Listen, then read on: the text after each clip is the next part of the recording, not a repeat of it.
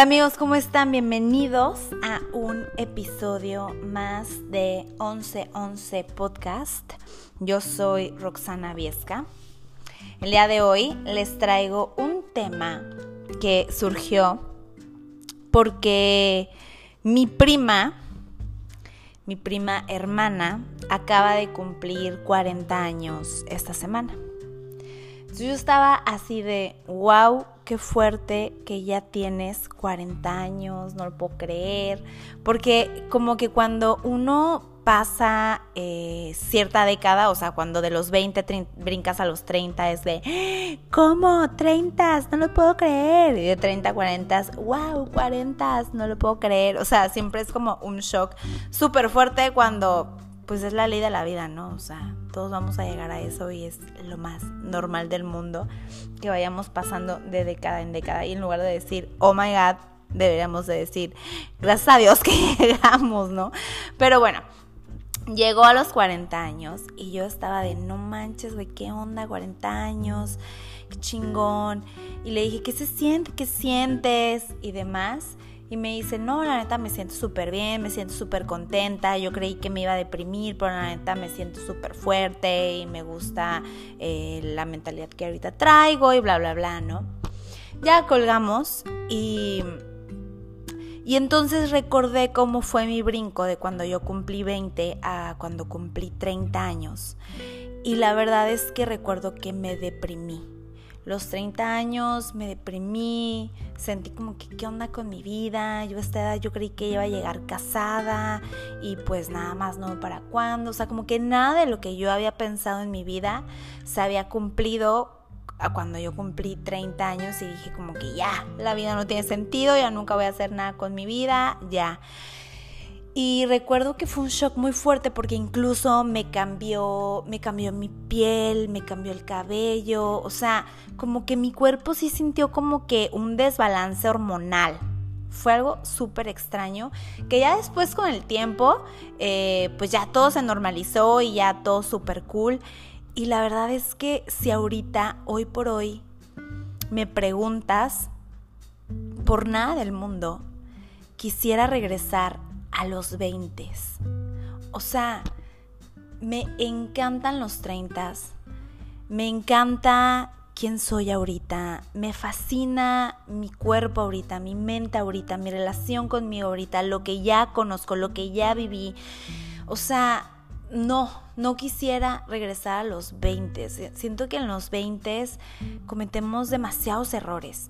Y y bravo, qué bueno que los cometemos. O sea, este discurso no es para decir, ay, ojalá que dejemos de cometer errores. No, creo que los errores y todo eso que vivimos en la edad de la juventud son súper necesarios para madurar, para crecer, para avanzar.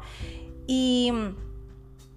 Y es lo mismo que creo que mi prima me quería decir de, no, estoy feliz de cumplir 40 y que ya dejé atrás los 30 y, y, viene otra etapa súper padre para mí, ¿no? Porque yo he escuchado incluso personas de 50 años que dicen, no hombre, yo apenas estoy viviendo mi vida, o sea, por nada del mundo quisiera regresar ni a los 30, yo ahorita estoy en la plenitud mental, económica, bla, bla, bla, bla, bla, ¿no? Entonces, eso en lugar de ponernos tristes de que sigo creciendo, sigo cumpliendo años, es como esa motivación de decir, la vida se pone cada vez mejor, ¿no? Todo está, depende de cómo lo quieras ver tú, ¿no? Si tú lo quieres ver como que me estoy poniendo cada vez más viejo y se está acabando mi vida, a cada vez puedo vivir mi vida desde otra perspectiva y me siento mejor conmigo mismo. Evidentemente, pues pues ya no, o sea, va a llegar un punto en el que ya no tengas el físico que tenías a los 30, a los 20, o sea, pero también ir abrazando ese cambio, ¿no? Ese ese otro físico que viene en tu vida, ese, esas arruguitas que se nos van presentando, que las vemos como algo como de que, híjole, no, arrugas, trauma, no quiero, botox, eh, pero pero no sé, ahorita quizá estoy hablando desde mi privilegio, porque todavía no estoy en esa edad de que tengo mil arrugas ni nada. Pero bueno, vámonos paso a pasito. realmente el motivo por el cual decidí hacer este episodio fue porque me inspiró muchísimo el que mi prima cumpliera 40 años y el que yo me permitiera recordar mis 20. Y como les dije hace rato, yo cometí demasiados errores en mis 20 años. No estoy diciendo que ya no voy a cometer errores. Voy a seguir cometiendo errores toda mi vida. Pero creo que parte de los errores que cometí a los 20 años me dieron aprendizaje de aquí para el real. O sea, fueron un parteaguas para que pudiera madurar de una manera así como de de locura, de locura. Y entonces dije, ¿qué le diría a mi yo de 20 años? sin que le dijera cambia o deja de hacer algo o cuidado con esto, sin cambiar nada del pasado. Solo que le dijera a mi yo de 20 años que me hubiera encantado saber y que ahorita sé y que quizá eso nos tendría ahorita en otro momento de nuestras vidas. Y la verdad es que hice una lista no les voy a mentir, no es una lista corta. Es una lista pues de varios puntos con varios consejos que me hubiera gustado yo misma haberme dicho cuando tenía 20 años. Y digo yo misma porque nada de lo que les voy a decir ahorita va a ser como que, ay, wow, Roxana descubrió el hilo negro. No, no estoy descubriendo el hilo negro. Posiblemente son cosas que tú ya sabes o que ya te han dicho o que ya has escuchado en otros lados. Pero cuando me refiero a que me hubiera gustado yo misma haberme dicho, es porque generalmente, por ejemplo, si nos lo dicen nuestros papás o si lo escuchamos por fuera, es algo que nada más es como, ay, sí, bla, bla, bla, bla. Y hay esa edad en la, en la pues no sé si llamarlo adolescencia, pero, pero en la ignorancia o en la inmadurez en la que sentimos que nosotros lo podemos todo y que a nosotros no nos va a pasar nada y como que sabemos esas cosas, pero saber no significa entender. Y quizá si yo misma fuera la que con una máquina del tiempo llegara y me sacudiera y me dijera, hey, te quiero decir esto, esto, yo soy tú, yo soy tú en 10 años. Escúchalo, entiéndelo, procésalo, piénsalo. No nada más digas ya lo sé, de verdad entiéndelo, hazlo tuyo. Quizá eso me tendría ahorita en algo diferente en mi vida quizá eso hubiera cambiado mi vida de manera súper positiva. Y si tú estás escuchando esto y estás en esa etapa, quizá y ojalá que esto que a mí me hubiera gustado saber a mis 20 años te ayude a que puedas tú dar ese brinco que a mí me hubiera encantado dar a esa edad. Y digo, o sea, la edad X, ¿no? capaz que tienes 40 años y hay algunas cosas que pues que todavía no has logrado como que cambiar en ti o interiorizar o bla bla bla. O sea, doy este, doy este punto porque pues yo no tengo 40 años y es algo que me hubiera gustado a mí decirme de mis 20 años. Pero bueno, estoy haciendo esta intro súper larga. Vamos a empezar. La primera es, sin paz mental no hay felicidad. Sin paz mental no hay felicidad. Que yo hubiera llegado y me hubiera dicho, hey, tú eres la única responsable de tu felicidad. Ningún novio, ninguna persona, ni tus papás, ninguna amiga, ningún familiar, nadie, nadie es responsable de tu felicidad más que tú misma. Y la única forma de ser feliz es trabajando en tu paz mental. Y, puede sonar a cliché, y puede sonar como algo que se escucha demasiado, y puede sonar algo como hasta de, ay ya, güey, X, pero es neta. Tu paz mental no nada más significa que, que vayas al psicólogo y que sanes tus traumas. O sea, eso es gran parte de, de una paz mental. O sea, la número uno diría yo. Pero también paz mental es poder vivir el presente, poder estar bien contigo, poder estar en paz con la gente que está a tu alrededor sin querer cambiarlas, sin estar juzgando a todo mundo, sin victimizarnos, sin sentir que, que la gente hace cosas para lastimarnos, que tú puedas estar en confianza con que con que estás bien, con que estás bien, con que con que venimos a esta vida a aprender, a crecer, que nadie dijo que tenía que ser color de rosa la vida. Nadie dijo que la vida tenía que ser perfecta y que siempre te iba a ir bien. O sea, está bien que a veces te vaya mal. Y estar en paz con eso también y decir ahorita, pues no me está yendo como yo quiera, pero decido estar bien en este momento, decido ver qué es lo que este momento me está diciendo, qué estoy sintiendo, qué estoy pensando. ¿Me explico? Para mí la paz mental es poder estar con lo que tienes feliz y agradecida sin estar deseando más y más y más y más y poderle encontrar a tus días cosas maravillosas que te hagan sentir que estás bien y que eres feliz. Y eso no significa que no desees más cosas y que no quieras más dinero y más eh, cosas materiales. O sea, eso es parte de la humanidad, eso es algo totalmente normal. Todos queremos más pero que en eso no se base tu felicidad.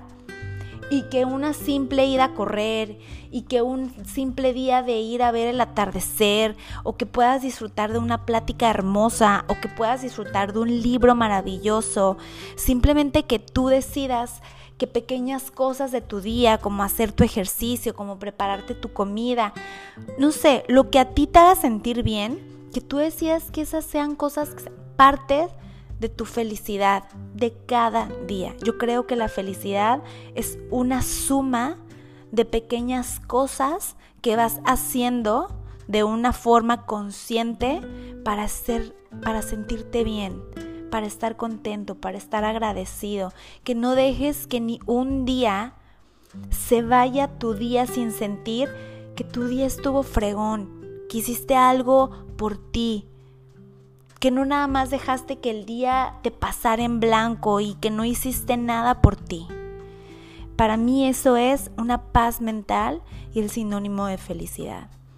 Y claro, mientras más días pasen sin que hagas cosas que te gusten, sin que hagas cosas por ti, sin que sientas que, que vales, pues más alejada te vas a ver de la, de la felicidad y más vas a sentir como que la vida simplemente te está pasando. Eso me hubiera gustado decirme, número uno. Número dos, de nada sirve que te digan que te aman si sus acciones te lastiman. Ay, eso está súper fuerte.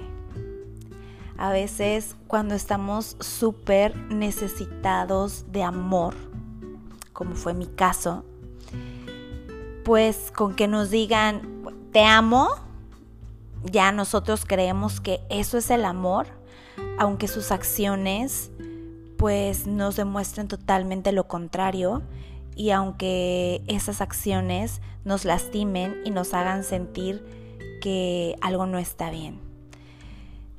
Yo creo que mm, es muy importante entender cómo es que tú percibes el amor qué es para ti el amor, cuál es tu definición de amor y encontrar una pareja o dejar que llegue a tu vida una pareja que entienda cómo entiendes tú el amor y tú entender, que te importe entender cómo es que esa persona percibe el amor.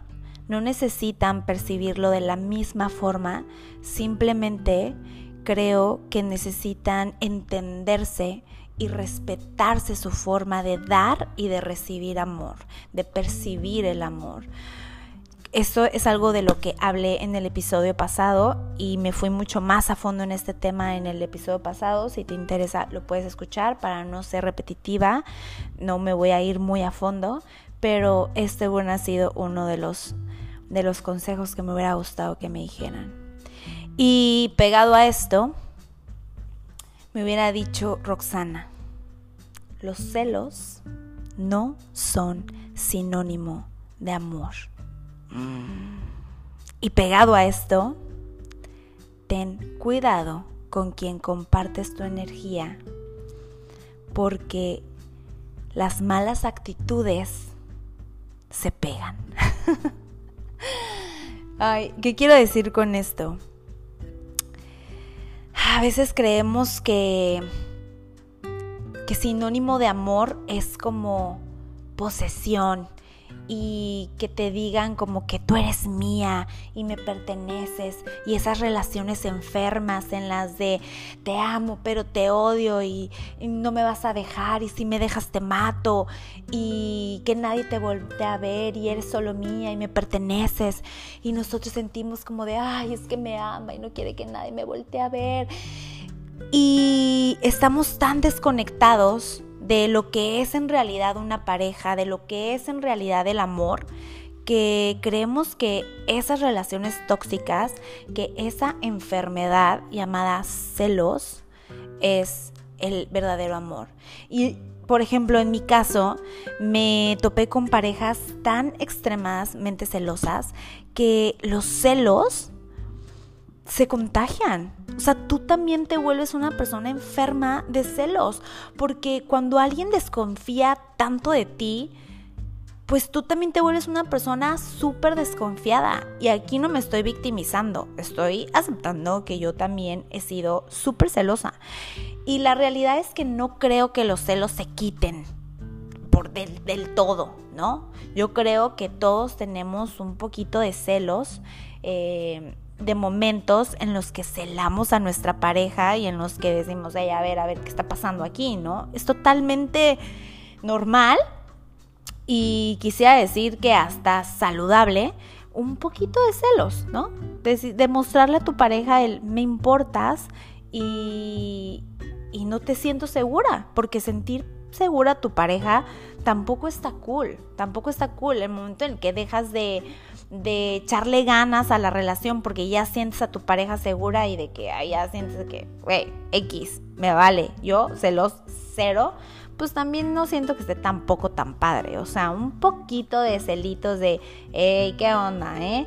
También creo que está un poco, un poco sano. Pero yo me estoy refiriendo en este aspecto de los celos enfermizos. O sea, yo tuve un novio que no me dejaba, o sea, Oigan esto, no me dejaba. O sea, ya aquí la oración empieza mal. No me dejaba ir al gimnasio con ropa muy pegada. Y si yo traía la ropa muy pegada, me hacía que me amarrara una sudadera para que nadie me viera las pompas. ¿No? O sea, oigan nada más esta enfermedad. Y yo caí en el juego en el que por no pelear, pues ya me amarraba la sudadera. Yo decía, ay, ya, X, me amarro la sudadera, güey, ya, qué flojera estar peleando. Pero la neta no está cool. No está cool porque tú eres libre de ponerte lo que tú quieras y nadie te tiene por qué decir que te amarres una sudadera porque no quieres que te vuelten a ver. O sea, Güey, esos son los, eh, los celos enfermizos. ¿Me explico?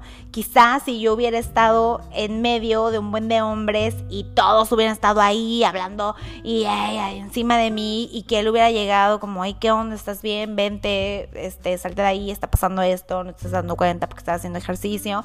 Ah, ok, esos son unos celitos que, que es como de protección, ¿no? Pero nada más porque no quiero que nadie nunca, o sea, te voltee a ver ni caminando, nada, te me amarras a una sudadera, eso ya está súper enfermo.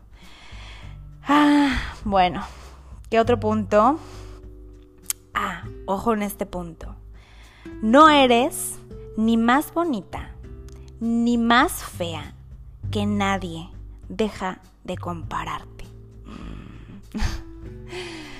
Este punto está muy cañón porque hubo, ah, hubo temporadas en mi vida en las que yo, también ya se los comenté en otro podcast, sentí que valía por el físico y que yo me tenía que cuidar para encajar, para agradarle a los demás, para conseguir trabajo, para eh, que la gente me tratara mejor. O sea, yo sentía que mientras mejor estuviera yo físicamente, más se me iba a abrir la puerta de la vida y que me iba a ser como mucho más fácil todo. Entonces solía compararme demasiado. Y generalmente era como de, yo estoy más bonita que ella y, y o, este, fuck, sentía que todo el mundo era más bonita que yo y me comparaba y ahí es que ella está más flaca y ahí es que ella tiene mejor abdomen y ahí es que... Y era una cosa horrible en la que no encuentras paz. Entonces yo me diría, deja de compararte. No eres ni más bonita que nadie, ni más fea que nadie. La belleza es súper subjetiva. O sea, puede que para alguien el mismo día, a la misma hora, tú se, le parezcas hermosa y habrá que para alguien le parezcas lo más X de la vida.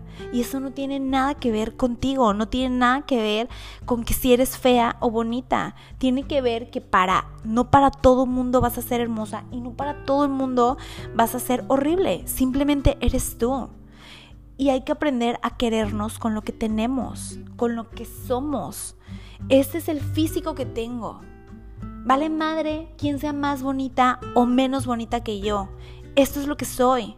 Y me amo así como soy, sin compararme con nadie. Y a quien yo le parezca bonita y quiera tirarme la onda y lo que sea, está padre. Y a quien yo le parezca fea y que no se quieren acercar a mí porque no le atraigo en lo más mínimo, también está padre, no es para mí. ¿Me explico? Entonces, esta este deseo que tenemos las mujeres de compararnos quién está mejor, quién está peor, quién se viste mejor, quién tiene... Está horrible, güey. No te compares con nadie. Comparte solo contigo misma, con que tú te sientas bien, con que cada día te sientas mejor contigo, con tu cuerpo, con tu piel, con tu forma de ser, con tu forma de pensar, con tu forma de relacionarte con los demás. Y digo cada día porque este trabajo no se acaba nunca. O sea, obviamente hay días en los que todavía batallo con mi carácter y todavía batallo con mi cómo me hablo a mí y que todavía batallo con todo, soy un ser humano. Y mi único nivel de comparación es conmigo mismo de ayer, de cómo me hablaba y de cómo era mi carácter y de cómo cada día trabajo en mejorar todo eso, ¿no? Sin querer llegar a la perfección, jamás voy a poder llegar a la perfección. Simplemente voy a buscar estar cada vez mejor conmigo mismo y con los que me rodean. Otro punto, ay, ese está bueno. Busca en ti lo que te molesta de alguien más. ¿Cuántas veces no hemos estado de pues en pláticas con alguien o con nosotros mismos criticando a alguien más o quejándonos de la forma de ser de alguien más. De, es que no soporto esto de fulana y no puede ser esto y me choca esto. Y estamos ahí criticando cuando no nos podemos a pensar por qué, número uno, por qué nos da tanta satisfacción hablar mal o criticar a alguien más. Y número dos, ¿Qué de eso que estoy criticando lo tengo yo? ¿O me involucra a mí? ¿O también está en mi historia? Porque generalmente, y este dicho es súper conocido, lo que te choca, te checa. Y antes, antes de criticar o de hablar mal de alguien más, primero busca en tu historia, en tu vida, en tu forma de ser, en tu persona, si tú lo tienes, si a ti te checa. Generalmente sí. Y si es así, es una gran oportunidad para hacer una introspección y para entender por qué te choca tanto eso. ¿De dónde viene eso en ti, en tu historia? ¿Y qué es lo que te conecta con esa persona a la que sientes que necesitas criticar? Otro punto es, tú no eres lo que opinan los demás de ti. Yo viví mis 20 atormentada, sin ser yo, con miedo a hacer muchas cosas, actuar, a ser libre por el miedo al que dirán. La verdad sí. Incluso era algo de lo cual mi prima siempre como que se burlaba de mí cuando hablábamos, porque era muy común en mí que yo siempre estuviera preocupada él, pero ¿qué van a decir de mí? Pero, pero ¿qué están diciendo de mí? Y mi prima de, güey, nadie está hablando de ti, güey, relájate. O sea, X. Y si van a hablar, que hablen, que te valga. O sea, me acuerdo que siempre me decía, güey, que te valga.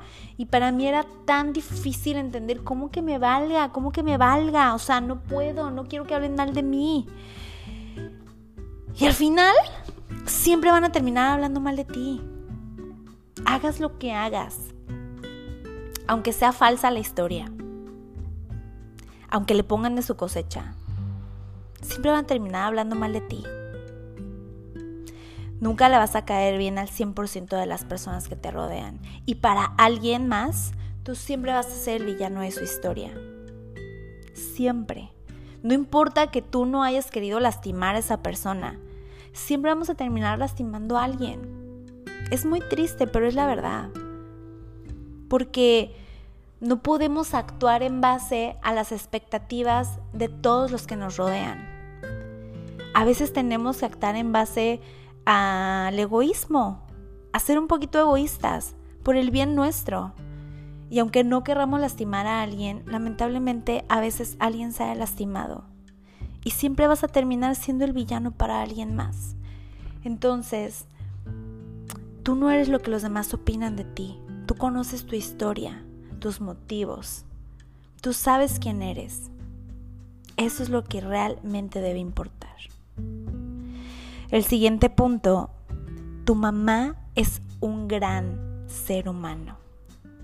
Ese me encanta porque pues yo muchos años crecí muy alejada de mi mamá y no voy a decir que ya soy la más unida ni nada.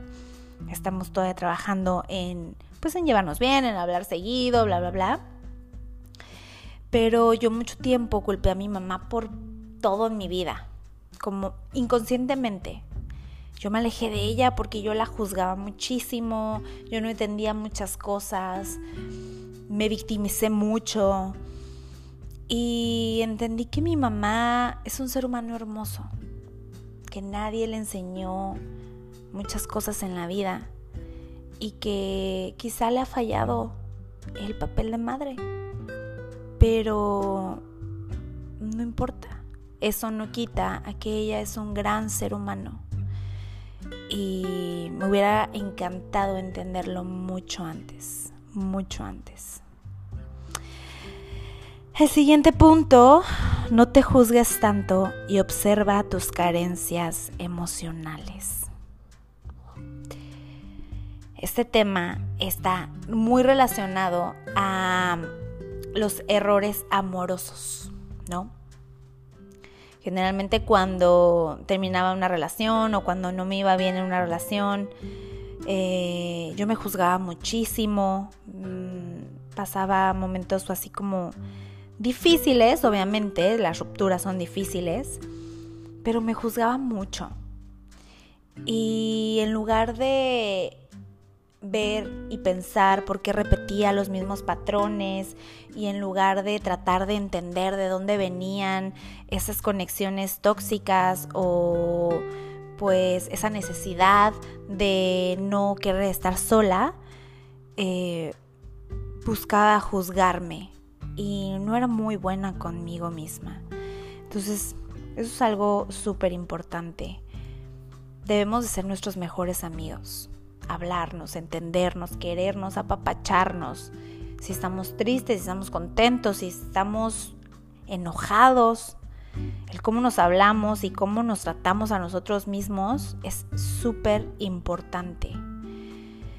Queremos que los demás nos traten de cierta forma y esperamos todo de todo mundo, pero no nos los damos a nosotros mismos, ¿no? Eso está muy cañón. Otro punto es no busques consejos externos cuando la respuesta la tienes tú. Yo era la típica que no podía subirme al carro sin marcarle a alguna amiga para, hey, ¿qué onda? ¿Cómo estás? Y platicarle todo y a ver qué opinaba y actuar en base a lo que me decían o me aconsejaban. Y aunque yo en el fondo a veces hasta me molestaba, porque a veces te molesta el consejo como de, ay, güey, no, tú no sabes nada, güey, porque esperabas escuchar otra cosa, es como de, deja de pedir consejos externos. Tú sabes la respuesta. Tú sabes si estás bien, tú sabes si estás mal. Tú, tu intuición te lo dice, tu cuerpo te lo dice, tu energía te lo dice, ¿no? O sea, es válido que tengas una amiga y que platiques y que escuches cómo, cómo, cómo lo se ve de afuera tu situación, ¿no? Pero que actúes en base a lo que alguien más te dice, aunque a ti no te haga clic, eso no está cool. Otro punto, sé tú misma y serás exitosa. Para empezar, tú tienes que definir qué es el éxito para ti, ¿no? Y una vez que definas cuál sea el éxito para ti, hazlo desde siendo tú misma. Que no quieras fingir ser alguien más que no eres, parecerte a alguien más, actuar como alguien más, pensar como alguien más. O sea, hazlo desde tu propia originalidad, desde tu propia esencia. Porque aunque tú ya tengas definido hacia dónde quieres llegar y cuál es tu definición del éxito, si no lo haces desde realmente tu esencia y desde realmente quien tú eres, se te va a caer el teatrito. O sea, se te va a caer ese teatrito. Mejor hazlo desde lo que tú realmente llevas dentro, quién realmente eres. Y está súper relacionado con los puntos anteriores de te valga mal lo que digan de ti, eh, tú no eres lo que los demás opinan, entiéndete, háblate, quiérete y desde que tú empieces a tener una mejor relación contigo, vas a poder ser libre de ser tú mismo y decir, esta soy yo y voy por mi éxito y me vale, me vale lo que digan. Yo sé que voy para allá. A mí eso me limitó muchísimo. El miedo al que dirán. Entonces te pones una máscara de alguien que tú no eres y cada vez te vas mutilando más. Tu esencia, tu energía, tu forma de ser. Te vas mutilando. Entonces quítate esa máscara y empieza a sentir cómo es ser realmente tú. te valga madre, te valga lo que los demás opinen, de si hablas como hables, Em, de si te ríes como te ríes, de si eres alto, de si eres chaparro, de si eres flaco, de si eres gordo, X, eres tú, ya. Tú dentro de tu forma de ser vas a encontrar tu propia magia. Todos tenemos una magia, pero si tú quieres igualar la magia de alguien más, estás dejando ahí tu magia sola sola, vacía, se te, la estás haciendo chiquita, cuando tu magia puede ser incluso muchísimo más grande de la que estás queriendo copiar. Otro punto es, la vida cambia, todo pasa y nada es permanente. ¿Cuántas veces nos ciclamos tanto en lo que sea que estamos viviendo? En un momento triste, en un momento difícil y sentimos que ahí se nos está acabando la vida. Sentimos que ya, eso es todo. O cuántas veces no estamos en un momento súper pleno y tranquilo de nuestra vida y no lo estamos disfrutando, simplemente lo estamos dando por hecho. Esto está relacionado a disfruta el momento, mindfulness a todo lo que da. Y si estás pasando por un momento súper difícil, no pasa nada. O sea, pasa tu momento difícil con todas las estrategias para tener tu paz mental, pero entiende que ningún momento dura toda la vida y que esto que estás sufriendo en este momento, siéntelo sí, pero va a pasar. Va a pasar. No lo vas a sentir toda tu vida. Ni esta felicidad que estás teniendo la vas a sentir en todo momento, toda tu vida. La vida es así. Sube y baja las emociones. Es parte de la vida. No pasa nada si un día estás triste, no pasa nada si dos días estás enojado, no pasa nada si de repente ya estás súper feliz. O sea, disfruta y vive cada momento, cada experiencia, cada emoción que llega a tu vida. Y aprende de todo. Después, déjate querer. Este está muy cañón, déjate querer.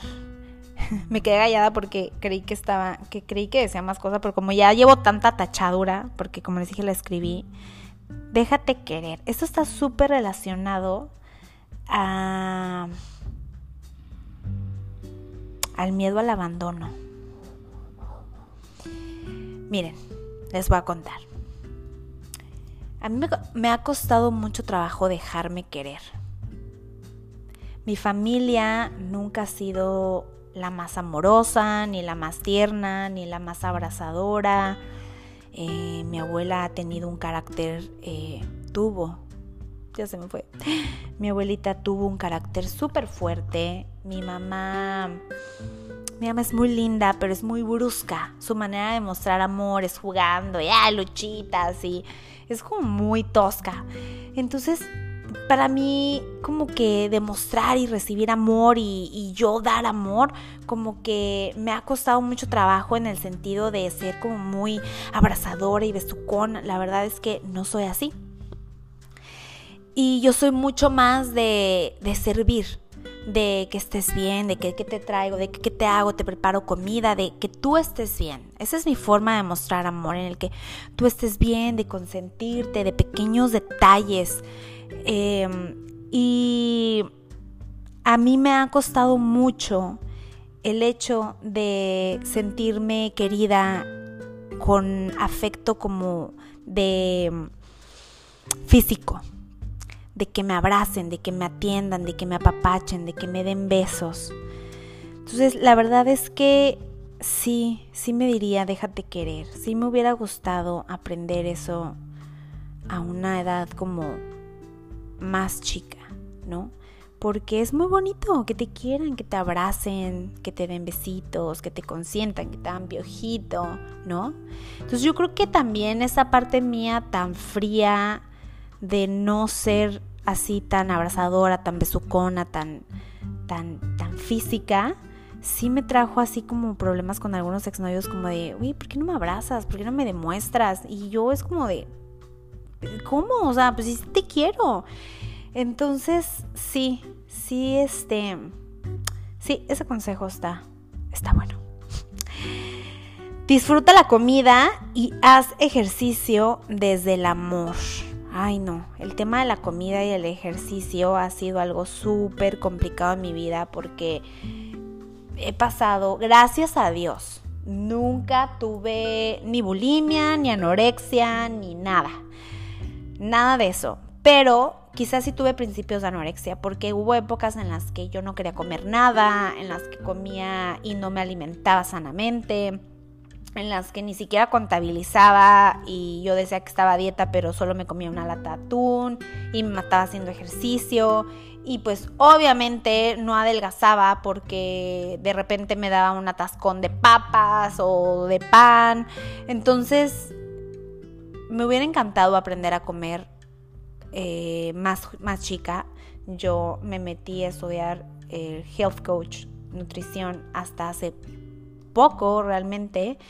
Y me hubiera encantado aprenderlo de mucho más chica y aprender a disfrutar la comida. Yo hoy por hoy amo comer todo, No hay algo que yo diga, no lo como. O sea, incluso la comida que evito, no voy a decir no lo como, oye la diferencia, la evito, que son eh, las comidas fritas, los pasteles, el azúcar. Esa comida, la verdad, la evito, en mi día a día la evito.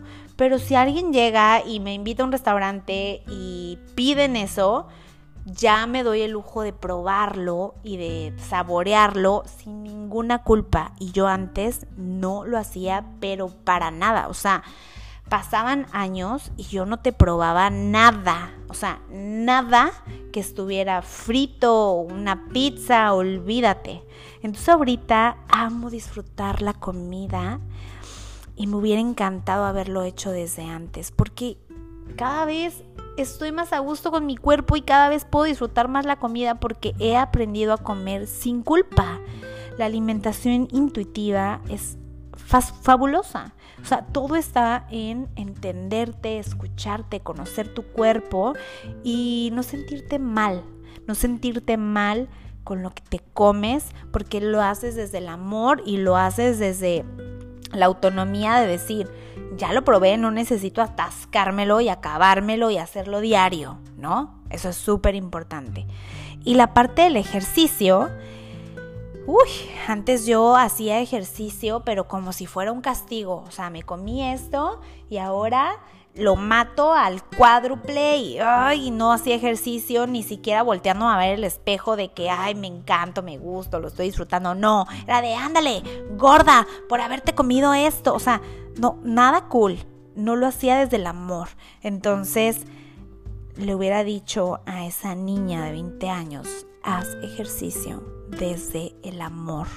Y si te encanta y te fascina tanto esto, no tengas miedo a dedicarte a todo este tema de la salud y del físico. Porque yo decía, ¿cómo voy a dedicar a esto si estoy hecha una gorda? ¿Pueden creerlo? O sea, si yo les enseño mis fotos de 20 años, nadie me va a decir, güey, estabas hecha una gorda. Nadie, cero, para nada. Pero en mi mente yo estaba hecha una gorda. Entonces yo tenía esa limitante de cómo me voy a dedicar a esto si estoy hecha una gorda. Entonces, por eso te digo que es súper importante la relación que tienes contigo. Cómo te hablas a ti misma influye muchísimo en cómo vas a salir al mundo a brillar.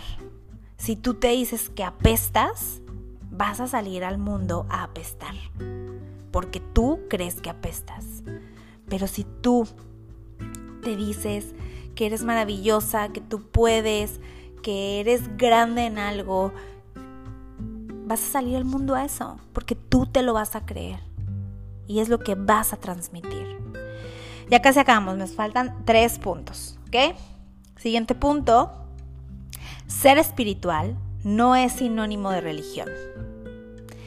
Y es que esto es tema para un podcast. No saben yo el tema de la religión cómo ha sido en mi vida. Les voy a grabar un podcast de esto, pero yo ya he pasado por católica, cristiana, atea, este, ah, o sea, y ahorita estoy en un punto muy espiritual en mi vida.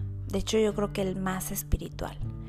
Y para mí Dios ha tomado un nuevo significado en mi vida y me encantaría hacerles un podcast de esto porque es algo muy hermoso. Pero para resumirlo en, dentro de este tema, para mí lo más importante es la gratitud.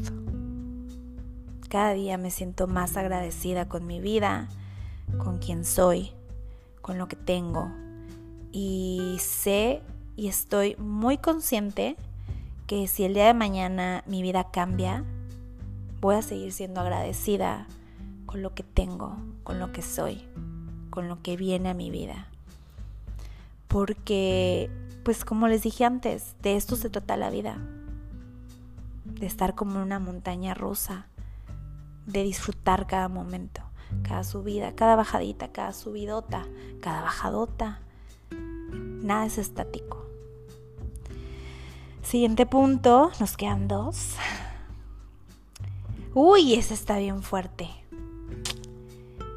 Los novios jamás suplirán la ausencia de la figura paterna en tu vida. Y como ya les he contado, yo crecí sin un padre. O sea, obviamente tuve padre porque estoy en esta vida. Y hubo un señor que donó su amiguito para que yo estuviera aquí. Pero, eh, pues él realmente nunca estuvo presente en mi vida. Y yo no crecí con esa figura paterna y me hizo mucha falta. Y me costó muchos años admitir que me hizo mucha falta. Yo en mi mente siempre fingía que todo estaba bien y que yo no lo necesitaba y que X, pero la realidad es que sí me hizo mucha falta y sí esa ausencia y esa falta de él eh, me llevó a meterme a relaciones en las que yo buscaba esa figura o esa protección. Y como yo nunca aprendí a relacionarme con un hombre, porque en mi casa éramos puras mujeres, pues no sabía cómo relacionarme con mis parejas, no sabía lo que era una relación. Me costó muchísimo trabajo entender cómo es que un hombre te debía amar. Y yo, pues desde mi miedo al abandono que tenía, porque pues la persona que el hombre que más te debe amar, el primer hombre que te debe amar, que supuestamente es tu padre, te abandona y no te demuestra amor y no te quiere y no está para ti, pues te hace sentir que todos los hombres van a ser así en tu vida, ¿no? Entonces te empiezas a relacionar desde la carencia, desde el miedo, desde la necesidad. Pues cuando algo empieza mal, termina mal. Primero hay que trabajar estas carencias emocionales que cargamos, aceptarlas.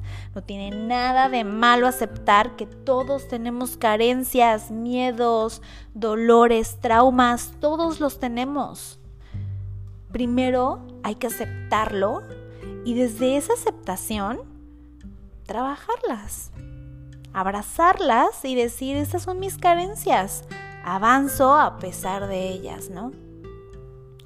Y por último, ya, para concluir, no eres el centro del universo, la vida no pasa para ti, ni la gente vive y actúa por ti. Esto se los dije en el, en el punto número uno más o menos. Mencioné algo así. Y es que a veces sentimos que somos las víctimas del mundo, ¿no? Que pobrecita de mí, que todo pasa por mí y para mí y para que yo sufra y nadie me entiende y esta persona hizo esto para lastimarme. No, güey, nadie, o sea, a menos de que sea una persona enferma, a menos de que sea una persona que disfruta ver a la gente sufrir, nadie actúa para hacer sufrir a nadie, güey. O sea, la gente no vive para lastimarte a ti. El mundo no gira alrededor tuyo. Nadie está hablando de ti y todo el tiempo tú vas a ser el centro de atención. Que te valga madre. Entonces, deja de creer que tú eres la víctima de todos y de todo. Y mejor empodérate y di, ya, se acabó. Dejo de ser la víctima, dejo de sentir que la gente vive para lastimarme y yo tengo sed de venganza. No, güey, no, eso nada más te enferma. Eso nada más te enferma el corazón, la mente, la existencia. Las cosas fluyen. Y si alguien te hizo algo súper malo y tú crees que esa persona debe pagar, tú no eres quien para hacer que pague. Si es que realmente va a hacer eso, esa persona va a aprender su lección de alguna u otra forma. Y por algo te llegó eso a tu vida para que tú aprendas tu propia lección en base a lo que permitiste que esa persona te hiciera, ¿no? Porque nadie hace nada. Uno permite que la gente entre a nuestra vida y que las cosas sucedan. Porque todos tenemos focos rojos en los que nos dicen, con esa persona no, o por aquí no, o esto no. Y entonces como no nos escuchamos y como lo permitimos, claro, yo ya sabía que esa persona, no, güey, tú lo permitiste, ya aprende tu lección y esa persona va a aprender su lección. Tú no eres el salvador del mundo y tú no eres la víctima del mundo, ni el centro del universo. Y pues bueno, esos son los puntos, esos son los consejos que me hubiera encantado yo decirme y que me encantaría ahorita tomar una máquina del tiempo y llegar y decirme, sacudirme a mi Roxana de 20 años y decirle, tengo algo que decirte, pon atención. Esto nos va a cambiar la vida, pon atención. y pues espero que te hayan gustado. Como te vuelvo a repetir, no estoy descubriendo el hilo negro, capaz son cosas que tú ya habías escuchado, pero son cosas que pues yo acabo de entender. Yo acabo de entender junto con el trabajo que he hecho, junto con toda mi historia, mi vida, son cosas que yo he entendido a lo largo de estos 10 años y pues me hubiera encantado entenderlo antes. Y te recuerdo una vez más, yo soy Roxana Viesca, soy life coach y si tú estás pasando por un momento difícil, si quieres platicar con alguien, si te sientes atrapado, si te sientes víctima, si te sientes mal, si no estás contento con tu cuerpo, con tu mente, con tus pensamientos, con tus relaciones, si hay algo en tu vida que te está deteniendo para avanzar, puedes hablar conmigo, puedes escribirme, puedes mandarme un mensaje a Roxviesca en Instagram o a 1111 Podcast o aquí mismo. Déjame un mensaje si es que lo estás viendo en YouTube o si me estás escuchando por Spotify, pues mándame mensaje a Instagram. Te mando un beso enorme. Gracias por escucharme. Si llegaste hasta estos 52 minutos, gracias por tu tiempo. Gracias por estar aquí escuchándome. Te mando un abrazo enorme.